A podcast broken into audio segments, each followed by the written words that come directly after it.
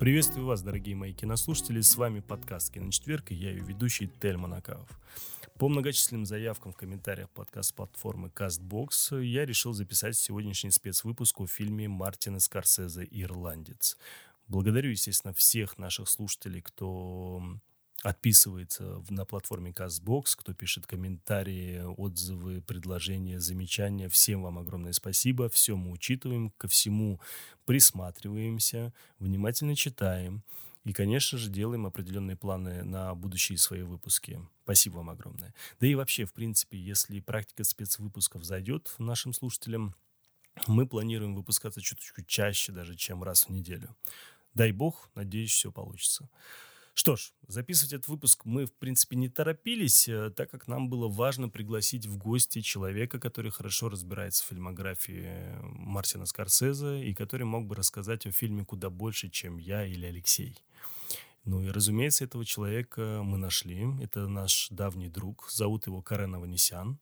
И когда-то почти 4 года назад он уже у нас был в подкасте, где как раз э, рассказывал про Мартина Скорсезе, если кому интересно. Выпуск тогда назывался «Тематический вечер Мартин Скорсезе». Он от 2016 года, февраля месяца, так что вы можете по поиску найти. Крайне его рекомендую послушать всем, кому этот режиссер может быть, э, в принципе, интересен. Что ж, Карен, ну привет. Привет, э, Тельман, привет все. Эм, рад быть с вами сегодня. Мы тоже, брат, рады, что ты с нами. Спасибо, что пришел. Давай я начну, наверное, с простого, как мне кажется, вопроса. Понравился ли тебе фильм «Ирландец»? Сложный вопрос, на самом деле очень, потому что Ничего себе. я не знаю.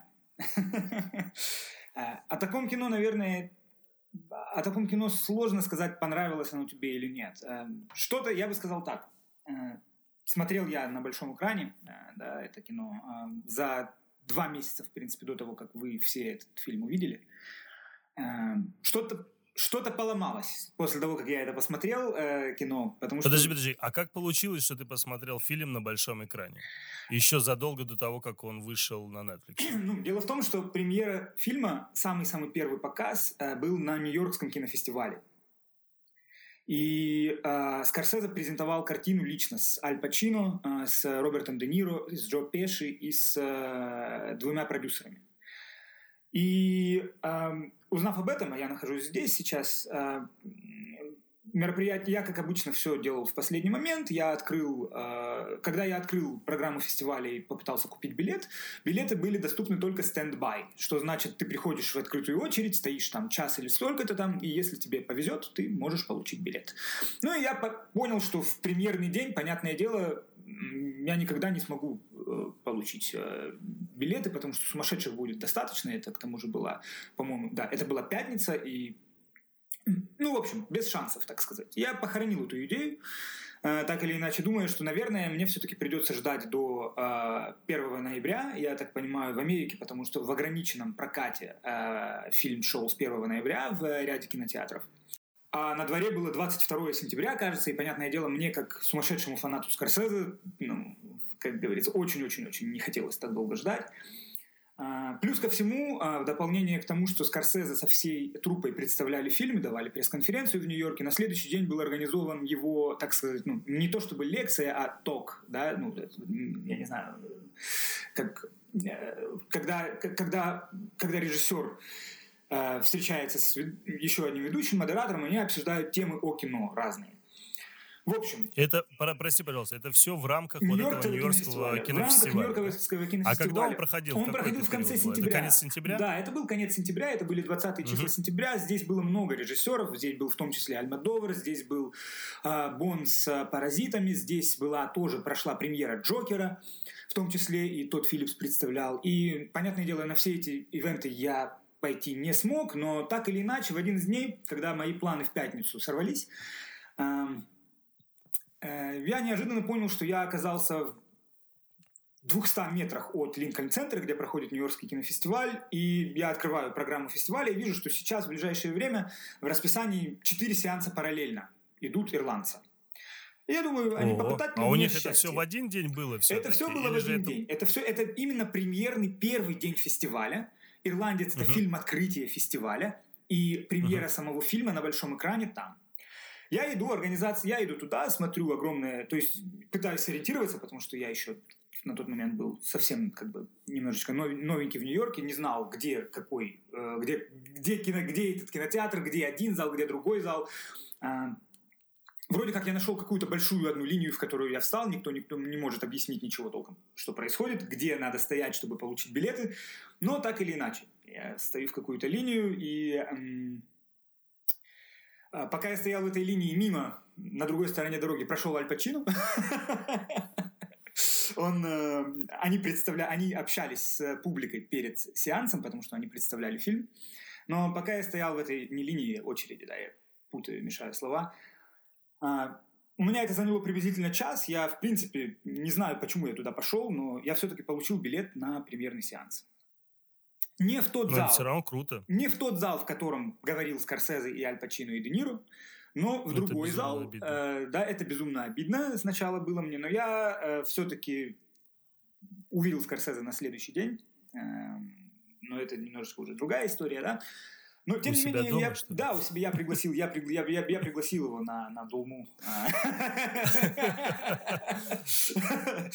Сказал, что итальянская пицца, ерунда, приходи на армянскую Долму ко мне. Не, ну, я отстоял в очереди, я получил билет, э, свой заветный билетик на ирландца, и это было такое, это был сумасшедший день на работе, когда я, я фактически не, не завтракал, не обедал, не ужинал, и каким-то образом, понятное дело, тот час, который я стоял в очереди, я тоже умирал от голода, я абсолютно голодный, абсолютно изнеможденный, понимаю, что вот сейчас я должен зайти на трех с половиной часовой сеанс в кино. Я купил какую-то еду в э, баре, какой-то там авокадо сэндвич что-то еще, и... но я сел, и э, как я оказался дома после... Я, я сел в кресло в кинотеатре, и как я оказался дома, я не помню. Почему так получилось? Так получилось, потому что фильм меня впечатлил очень сильно. Я не знал, что думать эм, об этом кино. Я думаю, те, кто уже посмотрели, может быть, поймут, эм, о чем я говорю. А вопрос, у тебя был вечерний сеанс или утренний? Ночной, ночной. Это был вечерний сеанс. А, я вообще тебе объясняю, ночной да, сеанс. Пятница так после это же работы. Жесть вообще. Да, я тебе объясняю. Пятница после работы. Мой сеанс был... То есть, и у меня был весь-весь-весь день э, в очень-очень-очень сумасшедшем ритме. Я то есть не имел возможности даже нормально пообедать, и я был очень-очень голодный вечером. В 8 часов я встал в эту очередь, э, в которой я простоял час за билетом. Я получил свой билет на 9-часовой сеанс. И да, то есть сеанс закончился в 11.30, и, я, для меня кино, тот, вот, видеть это все, я, я не понимаю, если честно, я бы никогда в жизни, наверное, не смог посмотреть бы это кино дома на, на, на экране телевизора. А, поэтому те, кто все-таки сделали это, те, кто посмотрели кино на, э, по телевизору, на Netflix, а, и оно им понравилось, я, я могу сказать честно, я не уверен, Э, в своих эмоциях был бы настолько. И э, такое кино все-таки нужно смотреть на большом экране.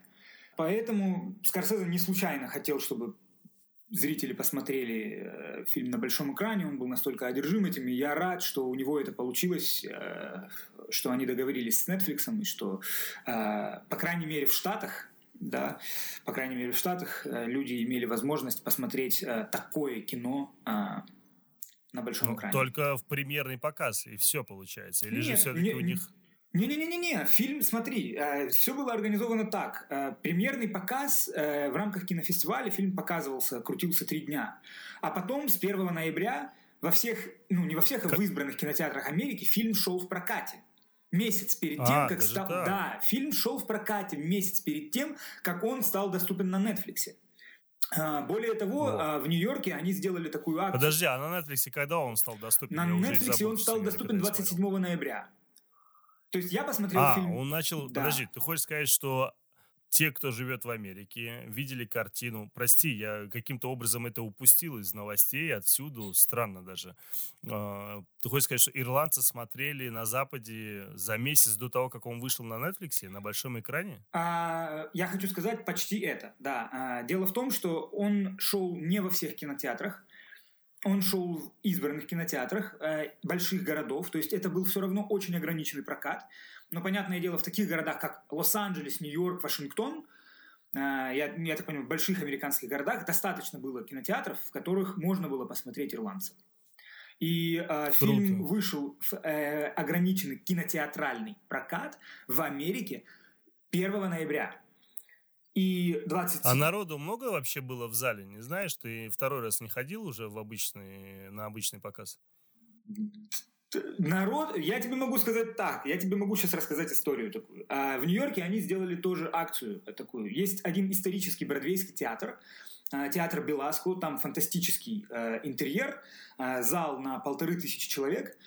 И этот театр, видимо, заключил соглашение с Netflix. Они э, на месяц э, полностью отдали свой театр под э, показ этого фильма. И они именно презентовали это кино как э, по, по театральной афише, то есть два шоу, два показа в день, утренний и вечерний. Так вот, а, в одну из суббот я э, решил показать фильм своему другу, и мы э, решили пойти с ним, потому что мы тоже были в районе Таймс-сквер, в районе Бродвея. Э, думая, То есть что... ты в итоге два раза посмотрел? Нет, я не посмотрел два раза фильм. Но мы пришли туда на сеанс, который должен был начаться в 12 часов дня, если я не ошибаюсь. Угу. Мы пришли туда, и билеты были раскуплены на утренний сеанс, на вечерний сеанс, это была суббота, и на утренний и вечерний сеанс в воскресенье, в зал, который вмещал полторы тысячи человек. Охренеть. Обалдеть. Да, это аргумент в пользу ирландца, конечно. Да. Неожиданно. Да. И э, мне было очень, мне что было очень интересно в том числе, э, я пока я ходил на все эти показы, понятное дело, э, я встречался с э, фестивальной публикой, там некоторые журналисты даже крупных изданий были или просто, так сказать, искушенные зрители. Мне интересно было вообще понять их понимание гангстерского кино, их отношение к Скорсезе и э, в том числе то, как они восприняли этот фильм. Да, и то есть первые, так сказать, отзывы. И э, в целом, конечно же, я, я не мог подумать, что здесь, э, особенно, про, может быть, в Нью-Йорке, человек имеет статус фактически абсолютно живой легендой. Он и Коппола, но опять же в Америке, да, в Америке, если ты спросишь «Славные парни» или «Крестный отец», тебе ответят «Славные угу. парни». Да ты что? Да. И э, потому что крестный отец это скорее такой, ну, так сказать, утри, в утрированном смысле этого слова, романтический подход к гангстерскому кино. Да? Славные парни, то есть те люди, которые реально знают, как это все вот как бы не организовано, а вот, вот реальная жизнь, да, то есть они ценят Скорсезе как... Но «Крестный отец» все же это фильм такой семейный, как бы, ну, знаешь, его бы не называли, он гангстерский, не гангстерский, но он скорее больше о семье. А «Славные парни» у него концепция-то иная.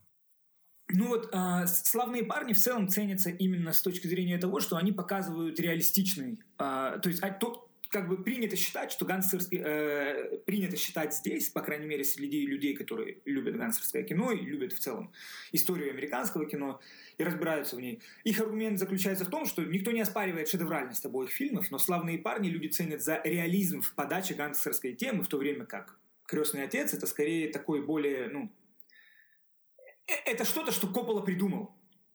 Да, uh-huh. это, это что-то, что Коппола придумал, но что не обязательно имеет реальное отношение к тому, как существует, как, как организован гангстер. Я понял. Вот, вот, Я вот, понял, вот да. он аргумент, да. И, а, конечно, ну, не всем фильм понравился. А, преимущественно наиболее, ну, не то чтобы негативные, но скептические отзывы я слышал от женщин, которым, откровенно говоря, это было несколько э, затянуто для них и э, для многих... Это про ирландцев. Да, про ирландцев сейчас я говорю. Для многие женщины сказали мне, что да, это в том числе критиковали фильм за отсутствие женских характеров. Э. Я готов принять эти все аргументы, как бы в, в том плане, что для кого-то это может быть, так сказать, ну, disturbing, или э, для кого-то это может быть что-то, что э, не приведет к максимальному эффекту, но меня это, не, меня это никак не не отвлекло. От... Короче, тебе похер на это было, я понял. Ну а что? Говори как есть. Есть там женские персонажи? Нет, да плевать. Я просто не возражаю, я просто не возражаю против того, что кино может быть сугубо женским, кино может быть сугубо мужским. Поэтому, э, ну это, это несомненно, это сугубо мужское кино. Э, здесь это, я думаю, это должно быть предельно ясно. И э, у Скорсезе огромное количество фильмов, в которых, э, которые знамениты яркими женскими характерами, начиная от Берта «Товарный вагон», «Алиса здесь больше не живет», и даже в, том, в тех же «Славных парнях» или в «Казино», которые тоже истории э, да. зацентрованные на мужчинах. Есть потрясающие женские характеры да, Лорен Брэдко да, да. или Шерон Стоун. Там, ну, это... Но здесь явно как бы... Э, его просто интересовали другие вещи. Вот, вот в чем дело. Скажи, пожалуйста, с учетом того, что вот э, ты говоришь, что в кинотеатрах, э, что и в ограниченном прокате было просто, ну, мест не было, билеты все были раскуплены. Вопрос, ну, если Скорсезе знал, что его фильм все равно вот так выстрелит, ну, он понимал это, скорее всего, он же в себе убежден, наверняка. А почему Netflix? Э, с чего вообще эта история зародилась? Почему Скорсезе обратился именно к Netflix? Или наоборот получилось, что Netflix обратился к Скорсезе и предложил снять эту картину? Я чуть-чуть об этом читал, но я хотел от тебя услышать, может, услышать то, что я и не знал, а уж слушатели, может, вообще об этом и не слышали. А, да, Скорсезе на самом деле на Нью-Йоркском кинофестивале очень много об этом говорил, а, почему все так получилось. А, дело просто в том, что тут скорее несколько историй наоборот. Не почему Скорсезе выбрал Netflix, а тут как бы... А, этот проект, который э, Де Ниро, на самом деле, даже не Скорсезе, вынашивал годами. Это была его мечта – снять эту историю, и он убедил Скорсезе в том, что это стоит сделать. Пока они вынашивали планы, они очень сильно все постарели. И э, для У тебя было... на фоне такие характерные звуки Нью-Йорка сейчас. Да, да, да, да, да. Я просто хочу сказать, это, это, это, это то, что невозможно будет э, никак. Я, я просто живу на границе Гарлема и Upper West Side, поэтому здесь часто... Не, очень, очень, очень, так знаешь, концептуально тому, да, что да, ты да, рассказываешь. Да, да, я, я, я, я, поним, я понимаю, я предупредил тебя с самого начала, что, к сожалению, от звука да, сирен да. я избавиться не могу. Здесь просто тоже Police Station находится совсем рядом, то есть обеспечивает безопасность этого Да, района. нет, все нормально нормально. Я уверен, что наши слушатели это поймут. Да. Еще раз, я вот, э, вот этот момент э, сейчас повторю, да, ты говоришь, что Де Ниро эта идея была, а не Скорсезе. Я почему-то слышал, что это как раз Скорсезе Нет. вынашивал эту идею очень долго. Нет, Скорсезе ее а вынашивал, это... но пришел к нему с этой книгой э, Чарльза Бранта «Говорят, ты красишь дома», э, Де Ниро. Э, изначально они планировали... Но это снимать... было очень давно, это я было правильно очень понимаю? Давно, да. Это было очень давно, когда э, ты был молодой и еще не полысевший. Поэтому, угу. э, поэтому... Скорее даже, наверное, еще раньше, когда я еще в школу ходил. Но мне так кажется. Потому что я слышал, что ну, если вот собрать пазл таки из моих знаний, то, что ты мне сейчас сказал, скорее всего, получается, Де Ниро пришел к Скорсезе э, в те года и в то время, когда невозможно было реализовать вот это, во-первых, компьютерную графику, да, и, а, как я понимаю, Скорсезе хотел, чтобы везде снимался один актер, что старым, что молодым. Правильно я понимаю? Оно дело, да, но оно делает дело не только в этом. А, изначально э, они делали проект «Зима Фрэнки Машины», а, который... Э, как, как? «Зима Фрэнки Машины» был проект, над которым они работали, и он очень долго висел, э, Скорсезе висел там как режиссер, Потом, а, как режиссер, там значился Майкл Ман, который снял «Схватку». И это был... Прости, это три разных слова? «Зима Фрэнки Машины»? Да, «Зима Фрэнки Машины». Три, три разных слова. Зима это одно слово в русском языке, Фрэнки да, это нет, имя. это понятно, я, я не понял. Это название фильма такое? Да, да, что да, это? Да, О чем это, это? это? Э, они хотели снять проект о киллере. И название фильма должно было быть Winter of Frankie Machine.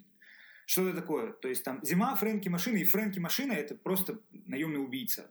Э, этот проект так в итоге и не состоялся, он не, не случился. Uh-huh. Но именно когда они работали над этим проектом, кто-то дал Де Ниро документальную книгу Чарльза Бранта «Говорят, ты красишь дома» о, э, о э, том, как якобы умер Джимми Хоффа, человек, э, который в Америке действительно культовая персона, по крайней мере, был таким. И Де Ниро очень понравилась эта история, и он пришел к Скорсезе и сказал, мы должны сделать кино по этой книге. И как-то так получилось, что одно за другое, как это бывает в киноиндустрии, один проект не состоялся, другой Скорсезе начал снимать одно, Де Ниро начал снимать «Доброго пастыря», если я не ошибаюсь, если я сейчас не путаю хронологию. И э, Фрэнки машина перешла от, от Скорсезе к Ману, а потом и вовсе не случилось. Э, но... Э, да, они начали работать над этим фильмом, и э, у Де Ниро была идея, что Джимми Хоффу должен играть Аль Пачино, Э, очень много Скорсезе на эту тему рассказывал, о том, как он мечтал. Скорсезе мечтал поработать с Аль Пачино годами, и их первое знакомство состоялось еще во времена «Скрестного отца 2», если я не ошибаюсь, или даже «Крестного отца 1», когда Коппола, Скорсезе говорит, Фрэнсис представил нас с Салем друг другу во времена крестного отца, но с тех пор мы так и ни разу не работали вместе. То есть у них были какие-то отдельные идеи, того э, работы над какими-то проектами, но ничего так и не состоялось. И Скорсезе был даже удивлен, он сказал, Де Ниро, Боб, ты уверен, что Аль под это подпишется? Он говорит, да, да, он, он подпишется, я, это моя работа, типа его. И э, они, э, Скорсезе рассказывал, как они встречались на протяжении восьми лет фактически, и когда периодически Де Ниро звонил Пачину и говорил, Аль, ты еще, Аль, вот там то-то, то-то, то, и Пачину спрашивал, а этот проект вообще, он, он еще, он еще, он происходит, да, он все-таки, is it happening, да, так сказать? И Де Ниро, да, да, it is happening. Типа, то есть, это, э, оно будет, но ни у кого из них не было никакой вообще определенности относительно того, когда это произойдет. И эм, студии не хотели, Скорсезе не хотел делать короткий фильм, это понятно. Он хотел, вот для него, видимо, было очень-очень важно сохранить историю вот в таком виде, в каком она есть, три с половиной часа. И эм, тут же возникла такая сложность, как э, возраст персонажей. Да, он хотел, чтобы один и тот же герой играл, э, играл самого себя, а не, не подбирать несколько разных актеров. Эм, они решили попробовать с этой технологией, вроде как. Они сняли, если я не ошибаюсь, они воспроизвели сцену из «Славных парней». Э, это уже тогда, когда, если я не ошибаюсь, они смогли заполучить проект Джо Пеши. И, то есть они сняли, uh-huh. они сыграли ту же самую сцену из «Славных парней», только будучи старыми, и потом они посмотрели, омолодили себя и посмотрели, как эта технология выглядит, и это фактически дало, так сказать, зеленый свет. Они решили все-таки, что они будут делать ирландца. Но потом возникли сложности с э, тем, кто даст деньги, потому что это сумасшедшие деньги, и Скорсезе не хочет идти на компромисс, он не хочет делать короткий фильм, да, и э, давать 160 миллионов э, на проект, который, ну, явно не самый, так сказать, не предназначен действительно для широкого проката.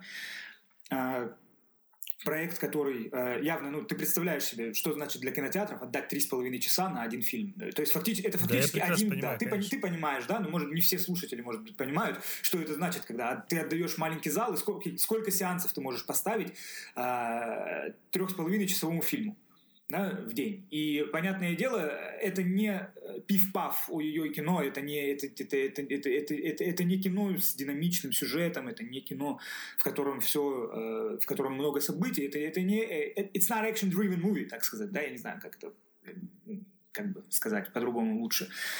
Поэтому... Так в итоге бюджет картины составил 160 миллионов? 165 миллионов, если я не ошибаюсь, составил бюджет картины, да. Э, не готов я к сегодняшней программе, к сожалению, с, с точки зрения того, чтобы выдавать точные цифры и даты. Но э, бюджет составил больше 160 миллионов, это однозначно так и есть. И никто не хотел просто рисковать. Paramount изначально разрабатывала этот проект, но потом они просто они сказали нет, да, и э, проект оказался осиротевшим, когда актеры вроде как готовы, э, все есть, сценарий есть, Стивен Зелиан написал сценарий, э, все хотят, чтобы это произошло, но никто не дает денег. И именно здесь на горизонте появился Netflix, который сказал, снимай кино любой продолжительности, делай что хочешь, никакого продюсерского диктата. Вот тебе твой сценарий, такой, какой он есть, можешь снимать так, как ты хочешь. Мы даем деньги. Ну, блин, Netflix, скажи мне, пожалуйста, это для чего тогда больше? Для статуса? Что он... То есть показать таким образом всем крутым режиссерам, что, ребят, если вы не найдете деньги, вы можете обращаться к нам? Или что? Ну, для них же это потеря денег скорее, да? Или нет? Вот этот ход, то, что они выделили 160 миллионов э, Мартину Скорсезе, по твоему мнению, это что? Сто, что за шаг? Почему они так сделали? То есть, ну, не просто же там кто-то из каких-то там совладельцев, соучредителей Netflix говорит, слушай, я уважаю Скорсезе, давайте дадим ему бабки. Наверняка в этом есть какая-то смысловая нагрузка. Ну, как ты считаешь? Твое мнение какое? Не, у меня на самом деле это отдельная тема, и мы сейчас рискуем открыть э, ящик Пандоры, потому что по моему отношению к Netflix, тому, что они делают, зачем они делают, можно, наверное, записывать отдельный подкаст, который все-таки я бы не очень хотел делать. Но если коротко, мое отношение к Netflix тоже это достаточно, ну, это как бы в принципе свалка, да, и то, то количество ширпотреба, которое туда выбрасывается, оно, конечно, неисчислимо. И что не, что не умаляет того факта, что они в том числе делают очень-очень большую и хорошую работу, как, например, выделяют деньги на реставрацию фильмов э, Орсона Уэллса там, или вот, вот последнюю работу Орсона Уэллса, которую Богданович отреставрировал вроде бы, да, и там ведь тоже Netflix участвовал. Э, и они, они могут это делать. А вопрос, почему они это делают, я думаю, здесь есть несколько причин. Причина первая э, была, если я не ошибаюсь, очень хорошая, кстати, статья на эту тему на Hollywood Reporter о том, как в целом тот факт, что ирландец или Rolling Stones, я не помню, какой именно журнал, э, тот факт, что ирландец э, был сделан Netflix, меняет в целом весь ландшафт киноиндустрии. С одной стороны, для них, понятное дело, это, это, не, такая, это не такая большая сумма для Netflix, 160 миллионов эти деньги очень легко как раз-таки и отбиваются на всем том ширпотребе, который они производят и которым они заполнили а, свой стриминговый сервис. А, и а, здесь я вижу скорее шанс привлечь новую аудиторию. То есть люди, которые никогда не имели аккаунт на Netflix, очевидно, пойдут, зарегистрируются и откроют для себя этот клиент, этот, этот, этот, этот сервис, просто чтобы посмотреть фильм Скорсезе. То есть все-таки, мне кажется, здесь определенного рода коммерческая логика есть, однако больше все-таки репутационная, а, в том плане, что э, я думаю, то, как я думаю о Netflix, так думают многие, и э, для них это шанс э, в том числе поломать вот этот вот стереотипный подход к ним, что они не только место для таких попкорновых сериалов, которые я один раз посмотрел и забыл, или продукции низкого качества, но у них в том числе есть такой режиссер, как Скорсезе. Это первое. Второе, я думаю, это, несомненно, сигнал всем тем режиссерам, которые теперь, э, у которых есть хорошие идеи, у которых есть э, интересные проекты, но которые испытывают финансовые трудности э, с тем, чтобы реализовать свои проекты, сигнал для того, чтобы приходите к нам. Да? И в том числе это сигнал, я думаю, большим студиям, которые, которые испытывают очень сильную конкуренцию, ведь Спилберг пару лет назад высказался очень негативно о Netflix, что они душат кинопрокат там, и все остальное. А было такое, когда Спилберг... Ну, не только о Netflix, он имел в виду вроде как э, вообще все стриминговые он, Да, но он в частности говорил о Netflix, он назвал ну, его да, первым, да. первым среди, в, в, в, в этом, так сказать, э, списке, он упомянул Netflix, это было пару лет назад, когда, по-моему, первому игроку приготовиться вышел, вот он отозвался негативно о всем этом стриминге, о том, что он душит кинопрокат, и, понятное дело, такие такое отношение тоже существует, и это в том числе сигнал таким режиссерам, что если мы, если, если мы взяли Мартина Скорсезе, да, если Мартин Скорсезе с нами, то с нами может быть кто угодно. А, то есть мы можем получить кого угодно. Потому что топового уровня режиссер, он работал по сути, да, по сути, Netflix был единственным, единственным, кто подобрал этот проект, кто дал деньги на это кино. И кто, более того, в дополнение к тому, что они дали деньги, они дали полную творческую свободу.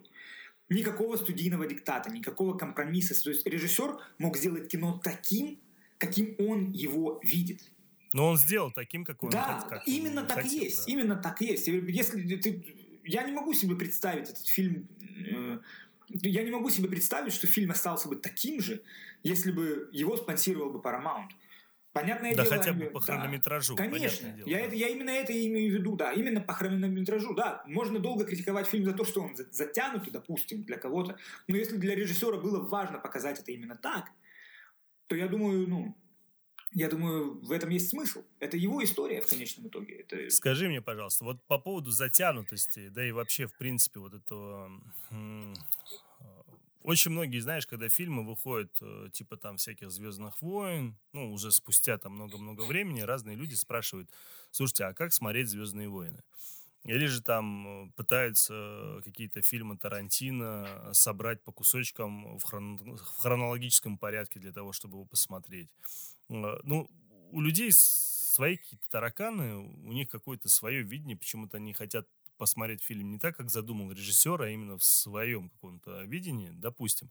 Но твое мнение по фильму «Ирландец». Фильм идет три с половиной часа. Его тоже кидает в разное время по разным временным промежуткам. Я видел где-то в сети, э, что фильм разбили то ли на три, то ли на четыре части, да, да, по-моему, да, да. на три ага. часа.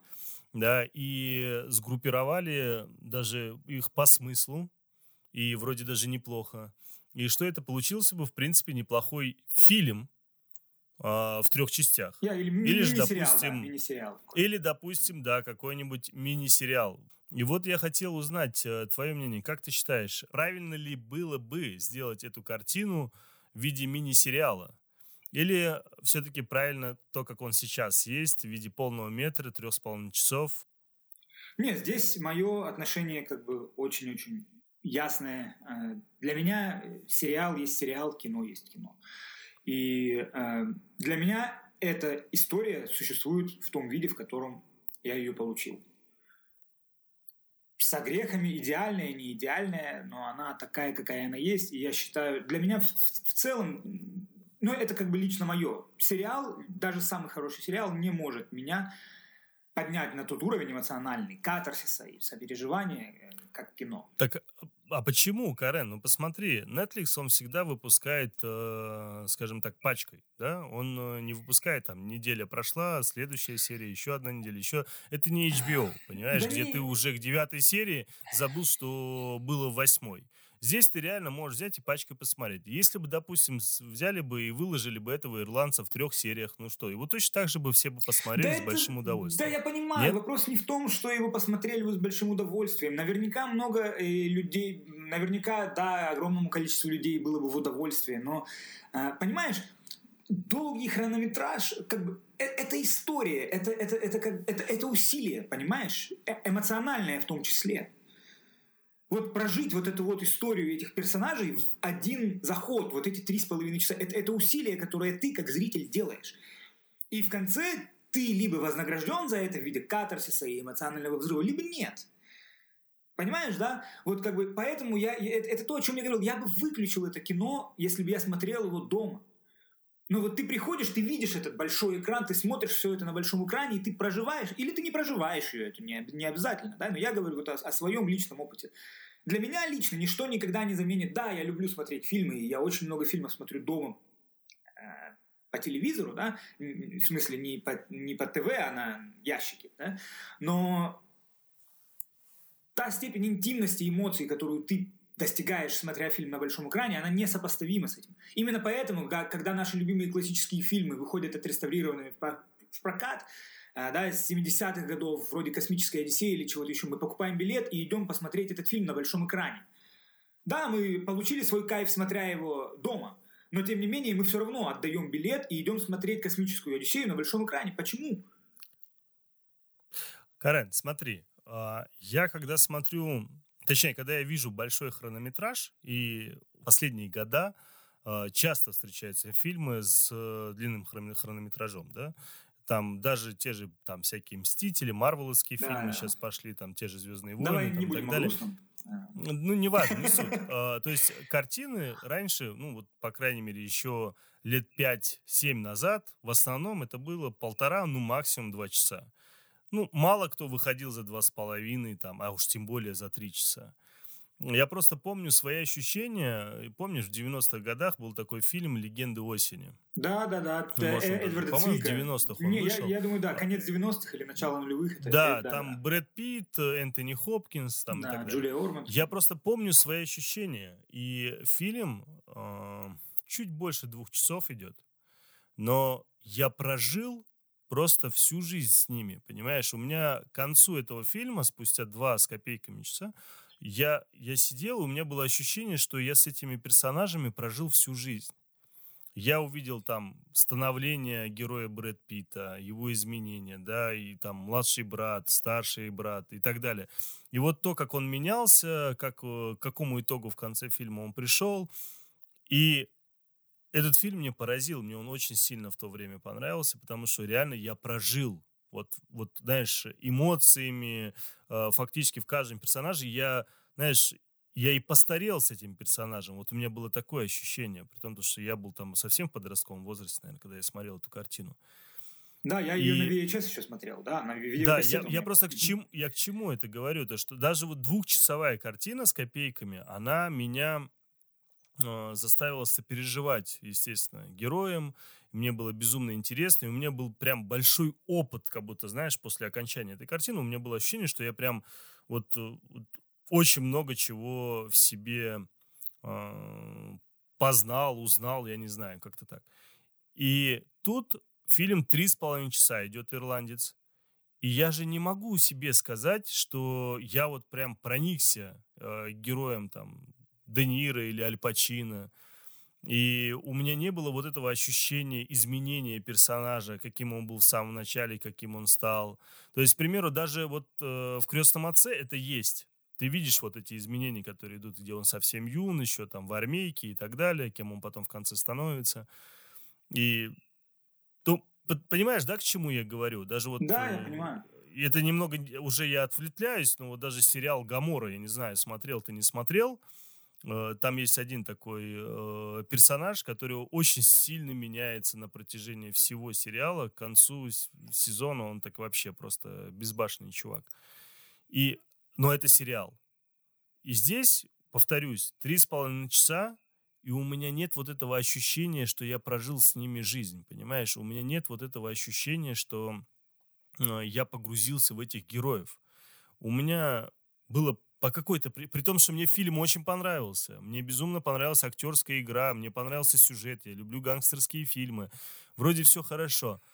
Но вот внутри самому себе я признаюсь, что очень многое для меня оказалось пластмассовым, да, не до конца естественным. И это касается именно вот этого внутреннего ощущения э, жизни самой картины, понимаешь?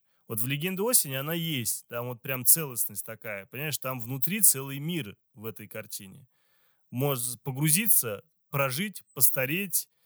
На следующее утро проснулся, вроде опять такой же молодой, но ты что-то познал. Вот с этой картины я ничего подобного не испытал. У тебя есть вот какие-то схожие, э, скажем так, мысли, либо схожие ощущения? Это или только у меня такое? У меня есть... Если ты понял, о чем а, я да, говорю. Да, я абсолютно понял, о чем ты говоришь. У меня, потому что ощущения абсолютно противоположные. Да ты что? Ты прожил да. прям всю свою жизнь? Э, моя первая мысль э, после этого фильма была одна.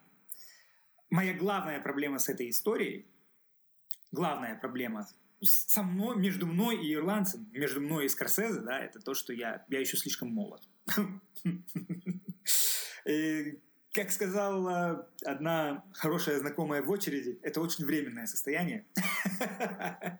Но э, в этой истории было что-то, что меня эмоционально выпотрошило, я тебе могу сказать так. И э, на финальный, я не знаю, у нас э, запись со спойлерами или без спойлеров, не, я предлагаю со спойлерами, спокойно наши слушатели нам дали добро. Да, окей, хорошо. В таком случае я, может быть, не хотел бы, не хотел бы поднимать это именно сейчас, да, но раз уж мы заговорили об эмоциональном эффекте от, от фильма, э, я, я сел в э, кресло, и я не могу сказать, что я был вот прям так в какой-то увлечен сюжетом и вот прям но в какой-то момент я понял, что вот вся вот эта вот кухня, вся это, все эти отношения между этими тремя людьми, они не дают, не отпускают меня. Я, мне интересно, что между ними будет. Потому что, ну, о, о чем это кино? Да? О, о чем это кино? И для меня вот это, для меня все это было, э, это потом уже, для меня было очень важно, что потом я прочитал, я прочитал, о чем это кино из уст Скорсезе, и это было именно как бы так, как я это понял. Но меня в тот момент вот что-то как бы ударило меня в эмоциональном плане. У меня было три вопроса к нему. И я очень хотел я очень надеялся, что у меня получится задать их ему на вот этом вот, э, на этой встрече, на этой лекции, да, но, к сожалению, э, там по расписанию она, она была очень короткая, и в итоге не дали э, на Q&A, на сессию вопросов и ответов, времени не хватило, до этого не дошло. Но э, это кино, это кино, оно либо цепляет тебя в плане своей динамики, либо не цепляет тебя динамики именно персонажей, динамики отношений между этими людьми. Ты либо видишь себя в этих героях, либо ты не видишь себя в этих героях. И э, это все тот же Скорсезе в плане тем. Это очень-очень религиозное кино. Вообще не менее религиозное, чем «Последнее искушение Христа» и «Кундун». Понимаешь, да? Это, это, это глубоко религиозный фильм для Скорсезе. Религиозный... Не до конца понимаю, объясни. Ну, это кино о, о, о, о грехе и об искуплении греха. Это то, как это кино заканчивается, со способностью человека жить с тем грехом, который он совершил, или, или неспособностью. Поэтому в конце, в конце входит, в историю входит священник. И эти, эти диалоги Де Ниро, героя Де Ниро со священником, это, это в принципе это тот момент, когда мы наконец-то видим, вот, то есть весь фильм э, Де Ниро очень пассивен не только как персонаж, но и как актер. Его актерская игра, она достаточно пассивна по, по сравнению с тем же Пеши или по сравнению с тем же Пачино. И, откровенно говоря, если здесь может быть какой-то батл между актерами, то в этом плане Де Ниро, наверное, на первый взгляд его проигрывает. А но в тот же самый момент Де Ниро делает не... Де Ниро его не проигрывает, он делает то, что нужно. Он показывает глубоко пассивного человека, который всегда следовал течению жизни. И в конце, наконец-таки, когда его игра преображается, есть определенного рода преображение героя, который наконец-то сталкивается, вот он, он просто вот как бы, он остается один наедине со всем тем, что он совершил, и он уже не может быть таким, вот он просто вот как бы over, его переполняет вот это вот понимание всего того, что он сделал, и он не знает, как это все переработать, обработать, да. И... Я не ощутил этого. Вот правда, я не смог этого ощутить, я это даже не прочувствовал. Не, но, но это, это, это, это, это абсолютно заложено в истории оно Я понимаю, но вот я, понимаешь, я, э, я не прочувствовал даже... Я объясню, что я имею в виду. То есть, э, когда ты смотришь э, там какую-то картину, есть э, эпизоды в фильме, да, когда ты понимаешь, почему они стали друзьями, почему они друг другу там дорогие и так далее. Я в этой картине, у меня даже при том, что Хофф был там у него дома, он был у него дома, у них дети общались там и так далее, и так далее. Я не прочувствовал их дружбу. Понимаешь, а, вот у меня не было ощущения, да. что они друг другу прям были очень дороги по какой-то причине. И когда в конце в итоге герой Де Ниро красит им же стену, понимаешь, Хоффой, и я, у меня не было никаких эмоций. у меня у в этом моменте, когда я понял, что не, он не, у меня, у меня была скорее эмоция по тому, как это было снято, с точки зрения, насколько это было, можно сказать, чуть-чуть неожиданно. Потому что там и правда был такой момент интересный, да, когда это было просто подано очень реалистично, скажем так, как мне показалось. Но эмоционального какого-то всплеска, блин, он убил своего друга, это же жесть, это же каково сейчас у него в голове должно быть, да, и так далее. Вот этого еще ощущения у меня не было. И когда в конце фильма вот то, о чем ты сейчас говоришь, он там пытается каким-то образом э, понять, что он натворил, может быть, как-то там, я не знаю, искупить свою вину там и так далее. Он думал там про свою дочку. У меня ощущение сложилось, что я смотрю просто на обычного убийцу. А. Настоящего реального убийцу, который, у которого не было друзей, у которого не было людей, близких ему. Он просто а, благодаря тому, что он делал, он атрофировал свои отчасти эмоции. Да, и только постарев, а, они у него начали пролезать э, немного наверх, к его голове скорее, да, или к сердцу. И он там больше начал э, за дочку цепляться каким-то образом с ней, хотел увидеться, поговорить и так далее. То есть, ну опять же, повторюсь, эмоционально по какой-то mm-hmm. причине вот то, о чем ты говоришь, я не прочувствовал. Может, из-за этого тоже меня не так сильно эта картина задела. Я думаю, да. И может э, дело просто в том, что вот очень хороший момент, который ты отметил, действительно, вот как бы э, в фильме э, моя первая мысль была тоже, в фильме не показано то, как возникает эта дружба между ним и героем Пачино. И в принципе это было бы для меня тоже очень интересно посмотреть, потому что мы все-таки имеем дело с людьми достаточно зрелого возраста, и все-таки то, как дружба возникает в детстве или в юношестве, она очень отличается от того, как дружба такая крепкая возникает между да. взрос, да. взрослыми людьми.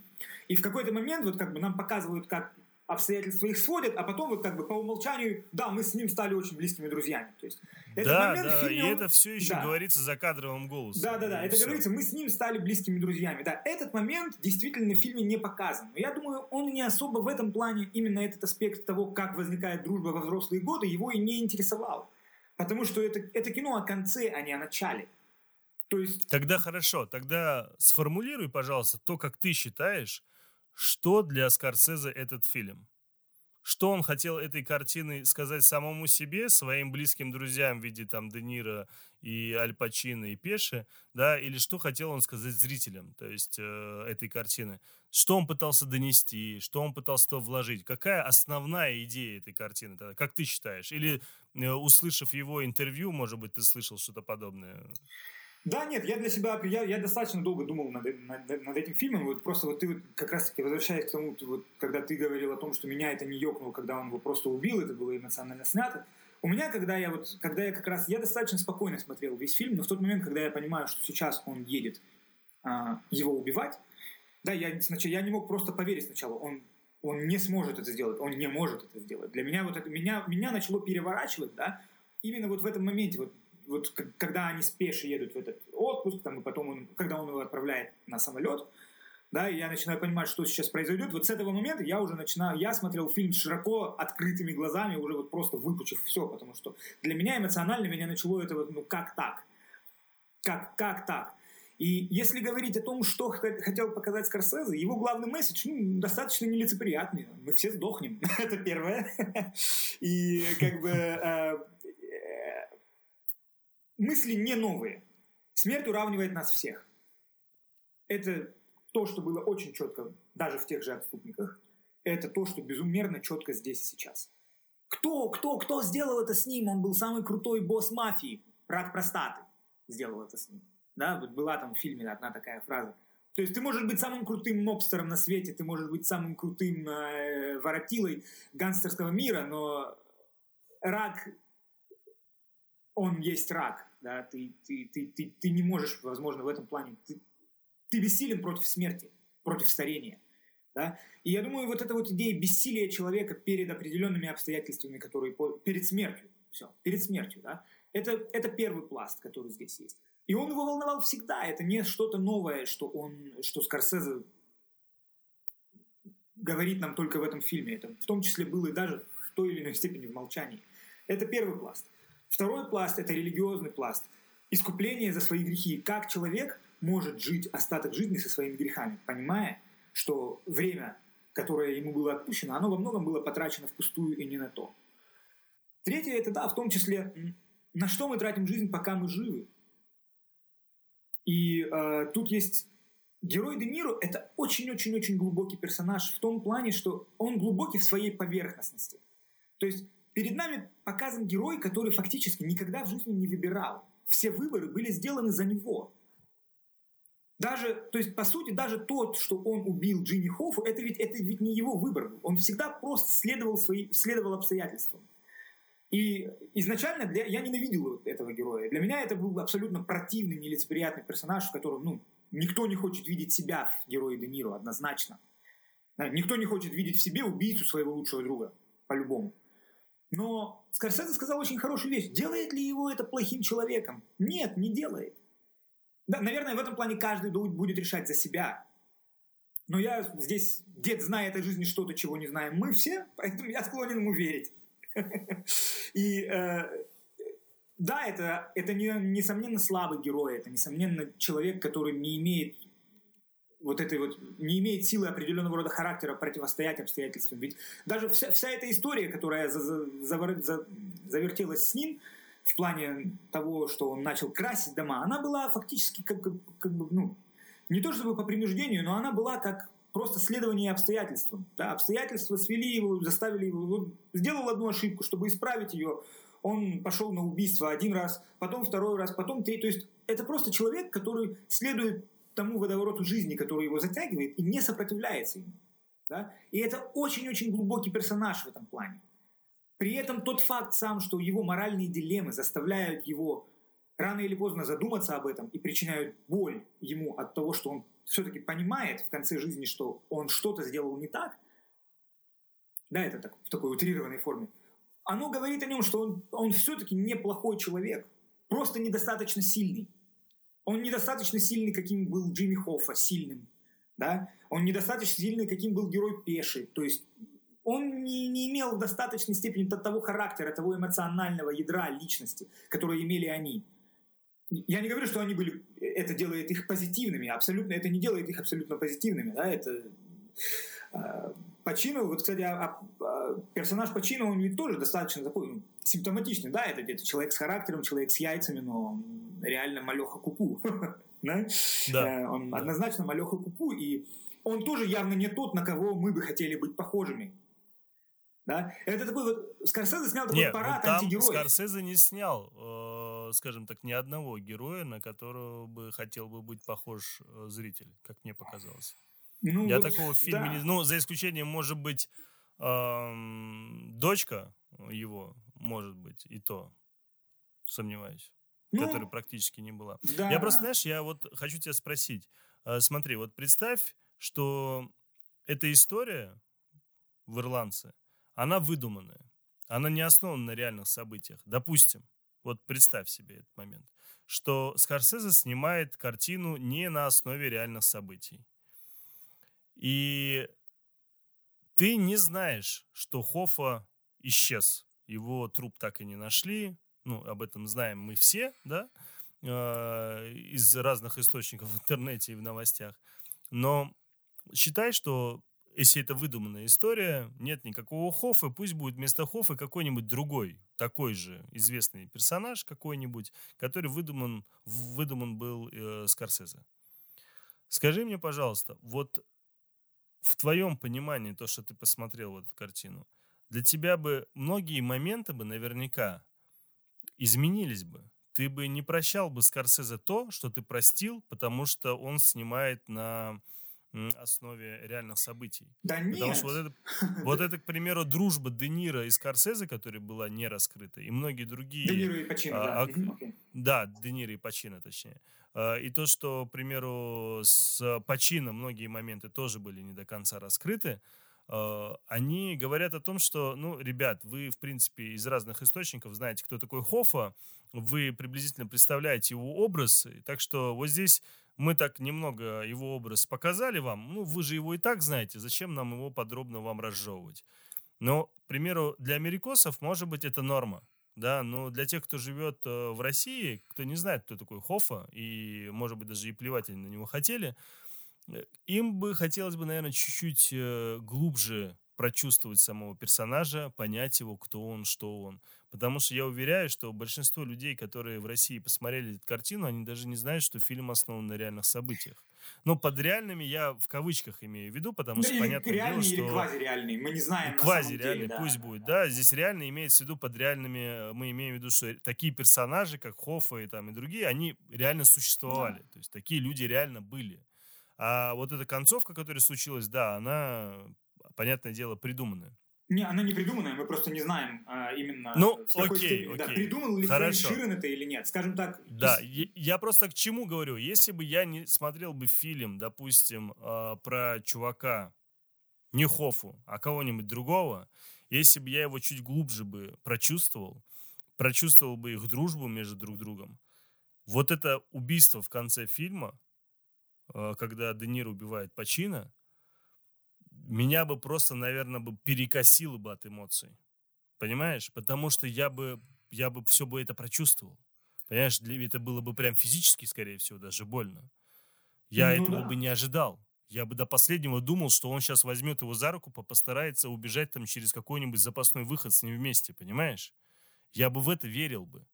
А тут, когда я знаю, что Хофа это тот самый чувак, который потом исчез, либо его убили и так далее, понятное дело, что сейчас Де Ниро зайдет домой и его убьет. Ну, все четко, ясно.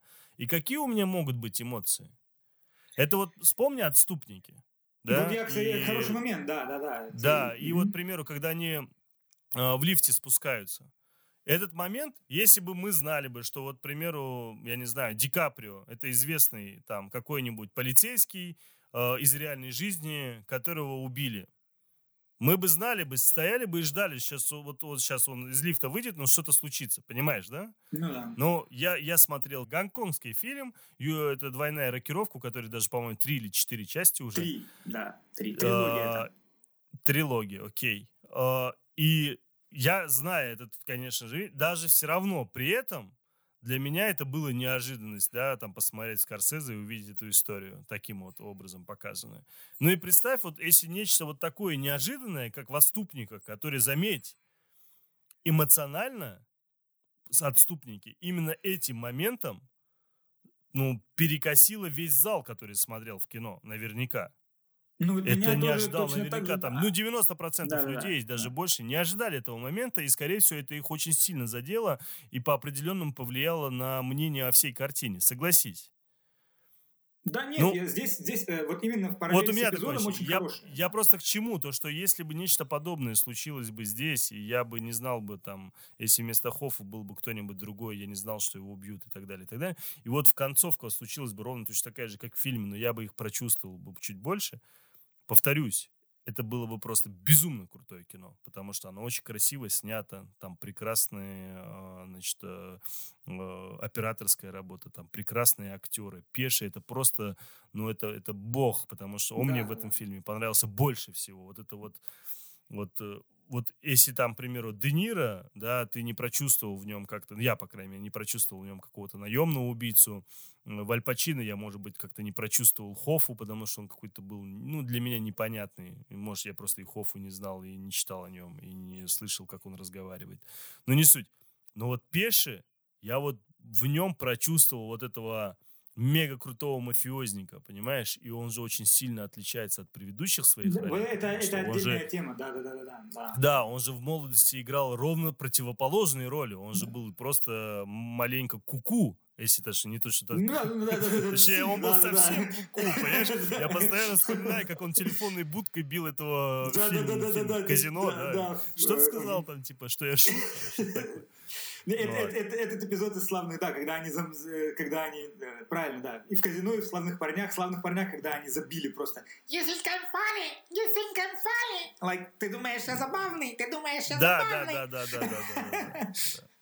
Да, это, а, не, ну, а про, про пеший это отдельный разговор, но вот возвращаясь, ты просто пока ты говорил, я не хотел тебя перебивать, я хотел тебе сказать пример с отступниками, но опять же в противоположном смысле, что как раз-таки эффект той сцены в «Ирландце» на меня, у меня был такой же, как когда-то в «Отступниках», а ты привел этот аргумент в итоге как А как это у тебя получилось? Ну что ты, ты не знал, что Хоффа мертв, да что нет, ли? Понять том, не я, зна, я, я знал, более того, э, я, я знал, что Хоффа я знал о персонаже этом. Для меня, но ты понимаешь, как бы Скорсезе, когда его спросили об этом, это, это, э, это, его а много спрашивали о том, э, верите ли вы в то, что это было правда, э, что слова Фрэнка Ширена правда или нет. Правда ли Фрэнк Ширен убил Джимми Хоффу? На что Скорсезе сказал, во-первых, да, я верю, но во-вторых, это не важно.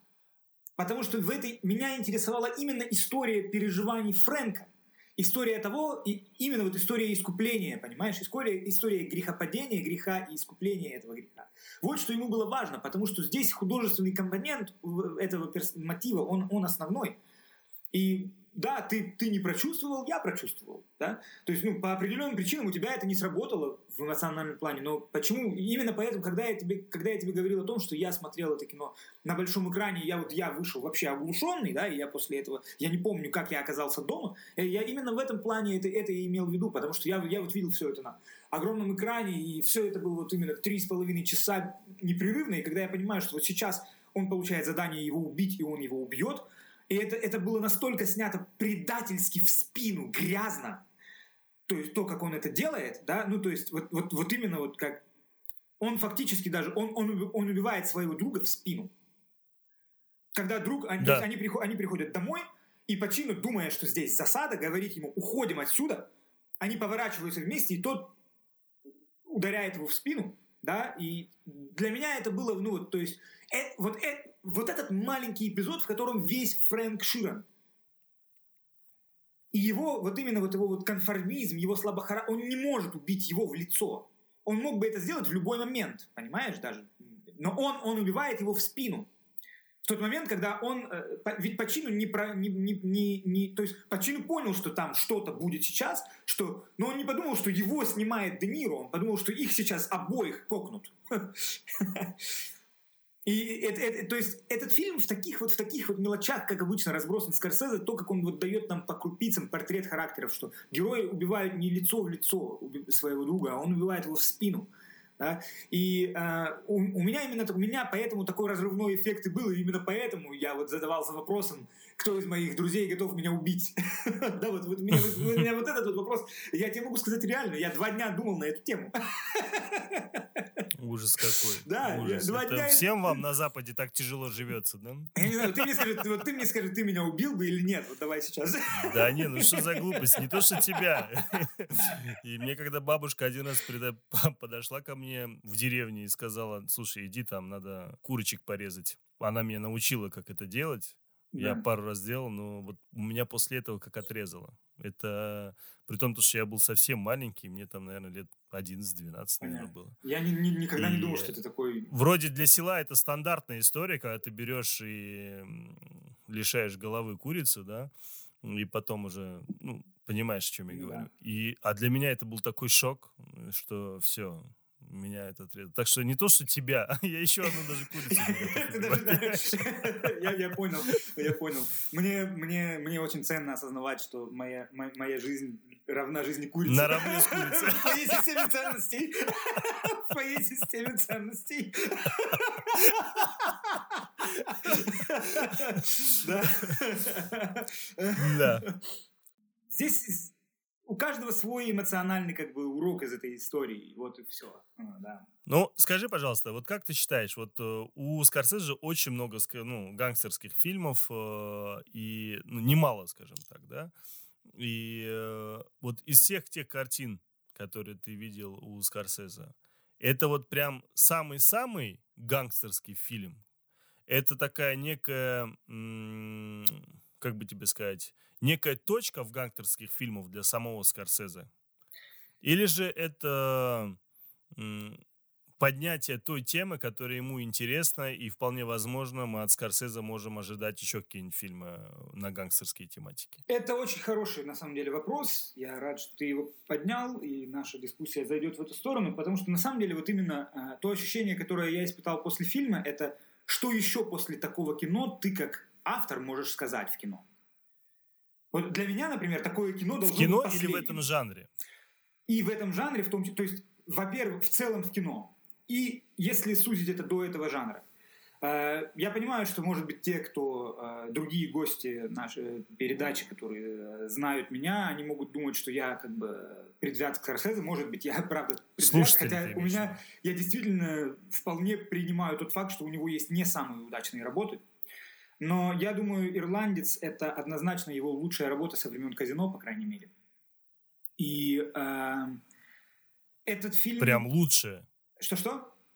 Прям вот прям лучшее-лучшее. Прям, вот, скажем так, для меня со времен «Казино» а, В жанре гангстерского Нет, в, в кино? его, или в же... его- в во всей его карьере со времен «Казино» фильма более цельного не было.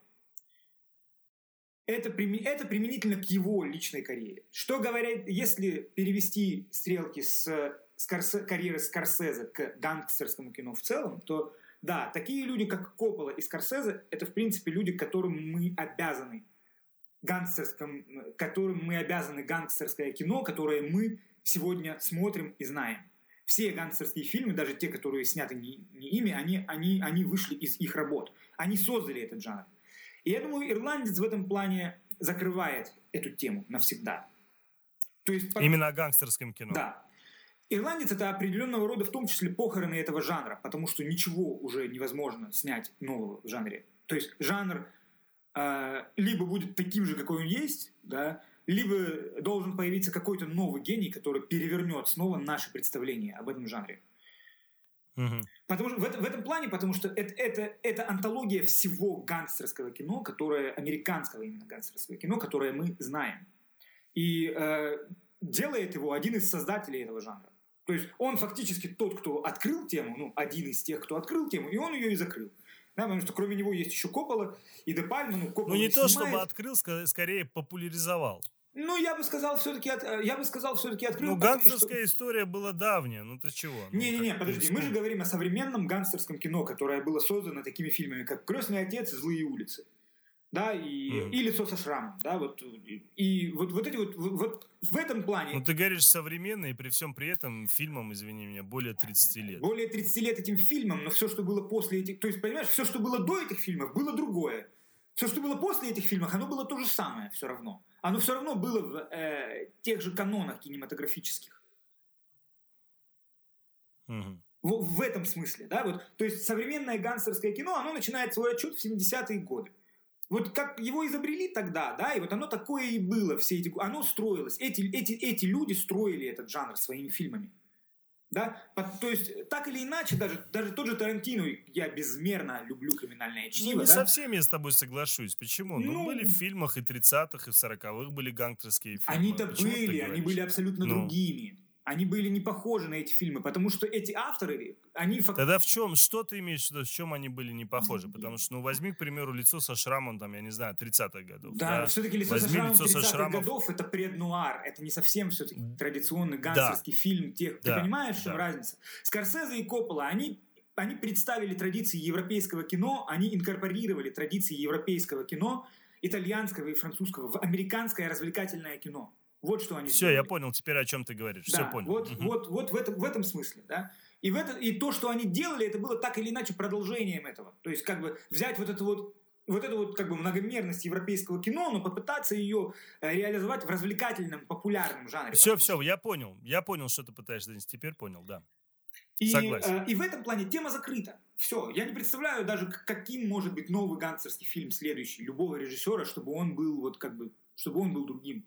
Э, Это одна, по Слушай, а крайней у мере- Скорсезе же сейчас то ли в следующем, то ли через год э, выходит фильм с Де Ниро и с Ди Каприо, если не А, ошибаюсь. фильм не выходит, вроде как они планируют. Э, да, для меня я был очень рад, что наконец-то они, эм, он сведет двух своих основных альтер-эго э, на экране. Это убийство, убийство какого-то там цветка, это на реальных событиях история, основанная про убийство индейцев в начале века на территории, где нашли А, нефть. я думал, вдруг там опять гангстеры. Я понял, Нет, там окей. не то есть это гангстер, там, там будет детективная, там будет детективная история, да, и наконец-то он сводит Де Ниро и Ди Каприо вместе. Э, Скорсезе долго говорил о том, что они искали хоть какую-то роль для Ди Каприо, ирландца, но, видимо, однозначно Ди Каприо Мгм. слишком молод для этого фильма.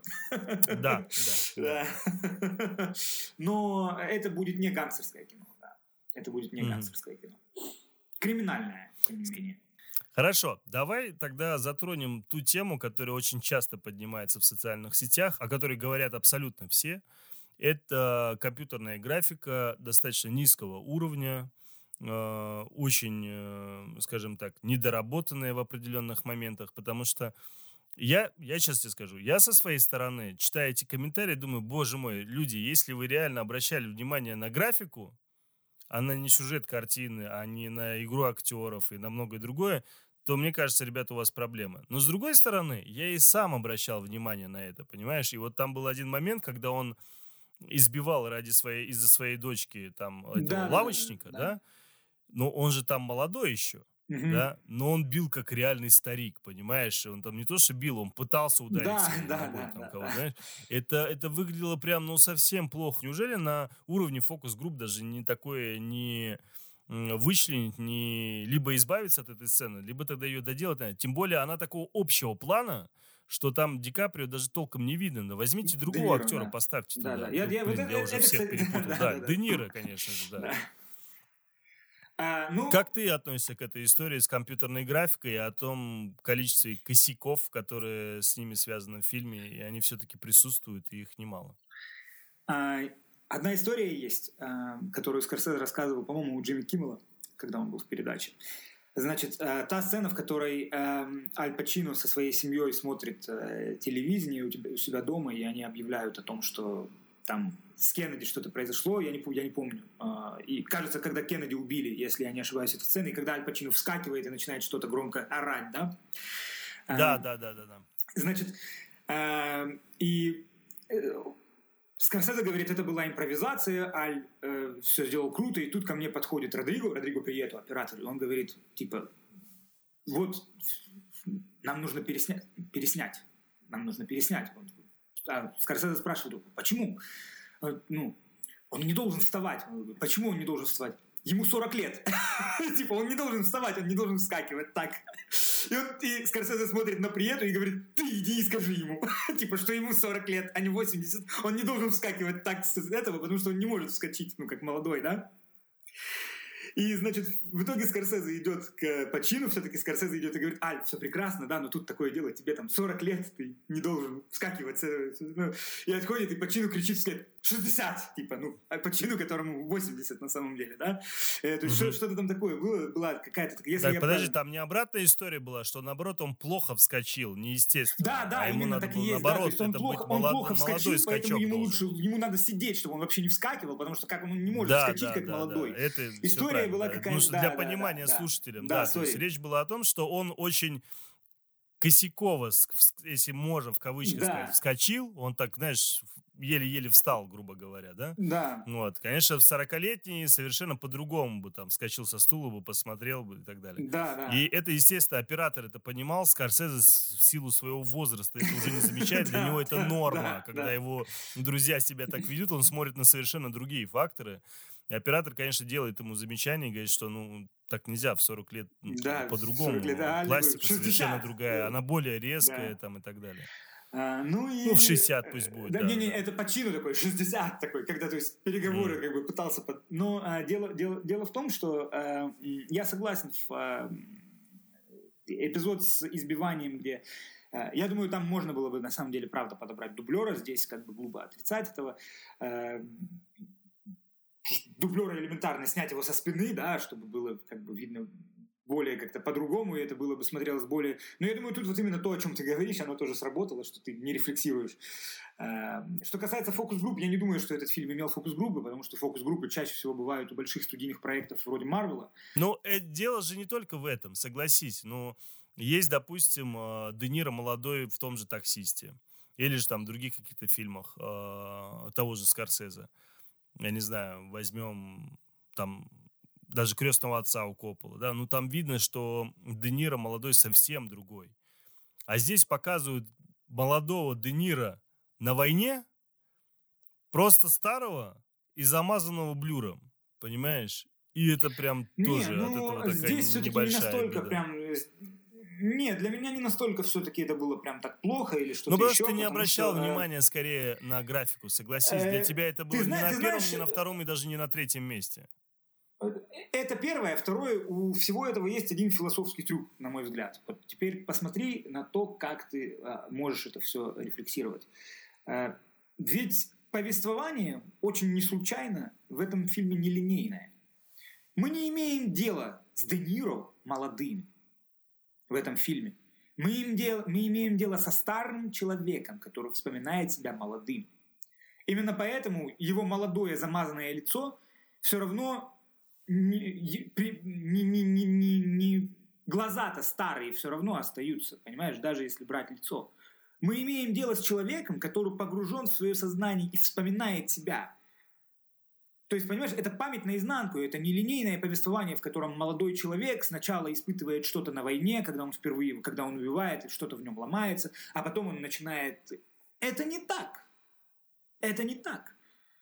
Это не простая история, у которой есть начало и конец. Это история, у которой есть начало, начало, потом оно, это начало, оно идет назад, потом возвращается в точку, которая дальше, чем все началось. Понимаешь, это, это, это история петли, это своего рода, то, в том числе петля сознания, да, это как бы, ну, э, поэтому, поэтому у этого есть своего рода тоже такое изящное философское оправдание, можно так Я ну, понял. ты, ты абсолютно прав, что меня это нисколько, ну, меня это не отвлекало в тот момент. Я, понятное дело, тоже заметил нена- не- ненатуралистичность движения в э, сцене Да, с это- избиваниями, да, да, Это сложно было не заметить, что все-таки там как бы старые такие прес- прес- престарелые совсем как бы такое. Это там однозначно можно было бы, я думаю, подобрать дублера, но ну и это реально не то, что меня как-то отвлекло, потому что эмоциональный компонент истории меня захватил, и я думаю, что э, да. Ну да, Де Ниро молодой выглядел по-другому, но здесь все-таки ограничения у этой технологии есть. Она не могла быть, я думаю, лучше, э, чем она есть сейчас. М, А вообще это могла бы. Могла бы, потому что тот же, к примеру, Дисней со своим Марвелом, он в последнее время часто омолаживает актеров, у них есть специальная система, там вот с этими точками на лице, там CGI и так далее. А я не знаю, в курсе, не в курсе, но Скорсезе говорил о том, что он не наносил никаких точек на актеров, и что он носи- наносил прямо вот эту графику на само лицо. Да, только на лицо. Это да, правда. да, Это без всяких точек, там не, не было вот лицо. этих CGI -ш, каких-то штучек и так далее. То есть это по какой-то другой совершенно технологии, это было куда тяжелее и дольше. Да, он рассказывал о том, как они путешествовали со всеми этими камерами, как тяжело было транспортировать все это огромное количество камер, которые у них были из Майами в Нью-Йорк, Филадельфию, там и э, действительно так оно и было. Я думаю, все-таки он хотел сохранить максимальный эффект реалистичности, и здесь своего рода такой трейдов, э, компромисс. Ну и это было его решение, в какой-то степени сознательное, в какой-то степени бессознательное, но Карен. Оно получилось так, как оно получилось. Карен, э, еще два момента и закругляемся. Я понимаю, что и тебе mm-hmm. тяжело, и слушателям уже, наверное, тяжело так долго. Они лучше бы уже полфильма посмотрели бы э, ирландцы. А, скажи, пожалуйста, вот из того э, общения, которое было у Скорсезе по этому фильму, э, был ли какой-то момент о чем-то, о чем он рассказал, который был прям наиболее интересен и о чем, допустим, ты до этого не слышал ни от кого в новостях, нигде, и то, что ты нам пока еще не рассказал? Был ли какой-то там момент интересный из э, той самой беседы со СМИ там и с, со зрителями? Ну, я думаю, я так или иначе все, а, все все, все рассказал, что он говорил. Может быть, как-то история с тем, как они пытались заполучить проект Пешин, я не знаю, я думаю, об этом много кто писал, так и в СМИ в любом случае, что он не хотел делать этот фильм именно потому, что он считал, что мы уже все сказали, что могли сказать.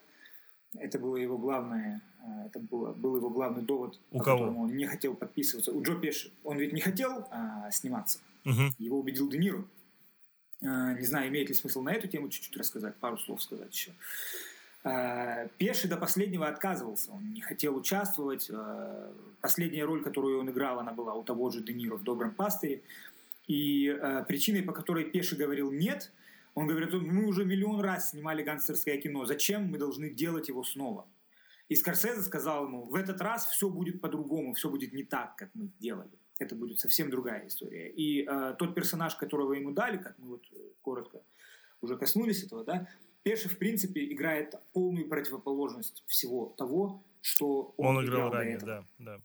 Да, и это была часть, и это, это была причина, по которой все-таки Скорсезе и Де Ниро смогли заинтересовать его вступить в этот проект, что в этот раз он играет не психопата, убийцу, он играет такое тихое зло. Да, ну, не зло, но ну, своего зло, да, зло. персонажа. То есть зло, да, тихое, тихое зло. То есть очень-очень холодный, рассудительный, спокойный, но в то же самое время тотально бескомпромиссный человек. Да? И одна из его лучших ролей, я думаю, точно так же. Я то же самое я могу сказать о Пачино. На самом деле меня больше всех все-таки в фильме впечатлил Аль Пачино, потому что когда я вышел э, из зала, у меня было ощущение, что Аль Пачино лучший актер всех времен и народов вообще. Хотя и для меня Де Ниро всегда был моим, как бы, ну, май мэн, так сказать, мой номер один. Для меня Пачино переиграл всех в этом фильме. Его актерский перформанс, это все. Удивительно, а, но... вроде нам обоим понравился фильм, но я вот прям вообще с тобой не соглашусь. Я не прочувствовал э, в Аль Пачино какое-то там что-то неординарное. Я увидел Пеше, который для меня был совершенно в новой какой-то в новом актерской в новой актерской в новом актерском амплуа, скажем так, да, и он открылся для меня совершенно с другой стороны. То есть, может, благодаря тому, что он здесь сейчас пожилой совсем, я его давно не видел в фильмах, но он прям очень круто мне зашел. Мне он понравился там больше всего. Слушай, э, Карен, скажи, пожалуйста, вот представь, что ты приходишь на встречу э, со своими друзьями, и ты встречаешь там какого-то близкого своего друга, и тебя прям, тебе прям безумно хочется, чтобы он посмотрел эту картину. Ирландец. И там, потому mm-hmm. что хочешь узнать его мнение, в том числе, может быть, лишний раз спросить, убьет он тебя или не убьет, неважно. А, скажи, пожалуйста, что бы ты ему сказал бы для того, чтобы он посмотрел эту картину? Все-таки три с половиной часа, ну, не каждый готов пойти, а он, допустим, там, кино не то, чтобы там не любит, да, ну для него это ровно, как бы, да, он может смотреть, может не смотреть, ему все равно. А такие люди чаще всего трех с половиной часовые фильмы не смотрят. Вот мне интересно, что бы ты ему сказал, какие у тебя были бы доводы, а, чтобы не то, чтобы его убедить, но ты его хочешь попросить, потому что хочешь услышать потом мнение от него. Что бы ты ему сказал для того, чтобы он посмотрел эту картину? Я бы сказал так. Я остался бесконечно впечатлен этим кино. Невероятная работа но не трать свое время, для тебя это будет полное говно, потому что ты придурок, и ты не поймешь. Вот Так так. как мои отношения с моими друзьями, с большинством из них реализуются по принципу как бы контрапункта, так сказать, или контраргумента. Я понял, я понял тебя. Ты дебил, ты это не поймешь. Ты такой, какой я же дебил, я пойду сейчас и посмотрю. А потом приду им скажу, вот я не дебил, я посмотрел. Правда, ни хрена не понял. Я понял, понял. Вот какой ты, да, хитрец. Ну, так. Что ж, Карен, я искренне благодарен тебе за сегодняшний э, выпуск, потому что ты его сделал фактически один. Э, спасибо тебе большое за твой рассказ, за твое мнение о фильме. И всегда интересно услышать человека, который так хорошо, детально знает э, все фильмы Скорсезе, в том числе его биографию и все, что его окружает. И, конечно же, когда фильм Скорсезе какой-нибудь выходит, первое, о ком я думаю, повторюсь, это Карен, это ты. И мне всегда сразу хочется позвонить, либо написать и спросить, ну как, как, как, что? Что тебе нравится, не нравится, что там, как там? Хочется хотя бы раз нарваться на то, что Карен скажет, блин, я в Скорсезе разочаровался. Все, это не мой режиссер. Мы же не записывали передачу по хранителю времени, правильно? Да, да, не записывали. Ну вот, если бы мы записывали передачу по хранителю времени, я бы сказал тебе, что я очень разочаровался в Скорсезе. Да ты что? Так Тебе что, прям так, ну, так не понравился фильм?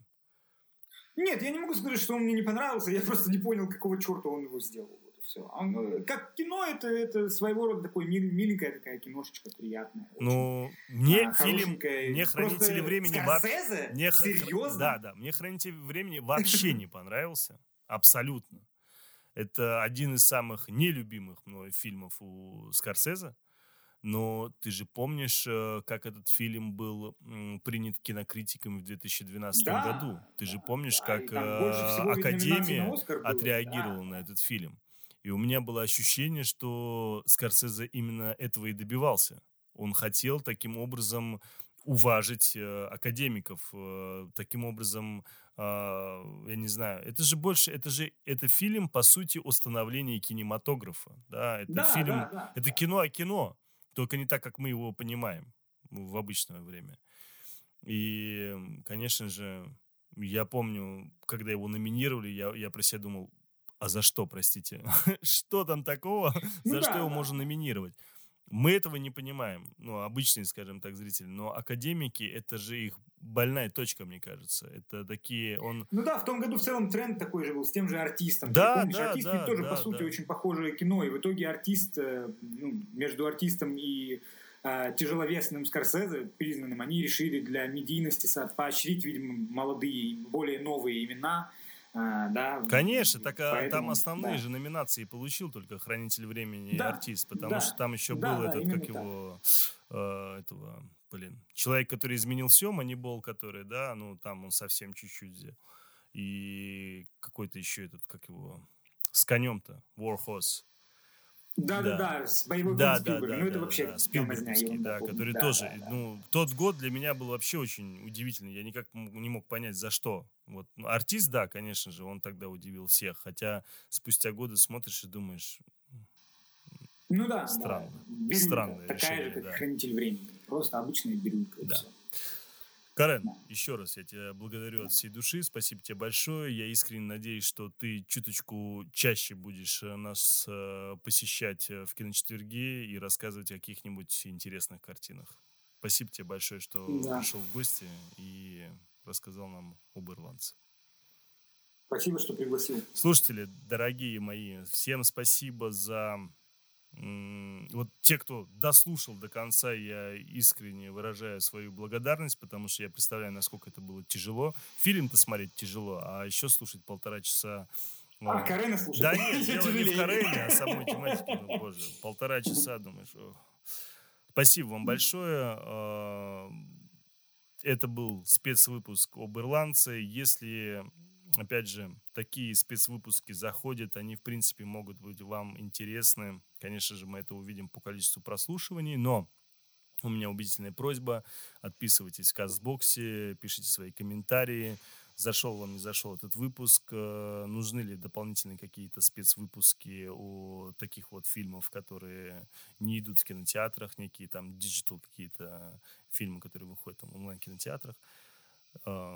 Мы получим от вас, если положительный фидбэк, то я с большим удовольствием, конечно, этим займусь. И, опять же, если что-то вам не понравилось в выпуске, он слишком долгий, есть какие-то моменты. То есть нам нужна критика, здоровая критика, потому что без нее, сами понимаете, мы не сможем развиваться. За это, если что-то не понравилось, критикуйте, говорите. Я буду рад только, может быть, поменять формат, может быть, убрать ведущего Тельмана, поставить какого-нибудь другого. Подумайте, предлагайте, я готов э, вас выслушать и принять соответствующее решение. Спасибо вам большое, ребят, всем пока.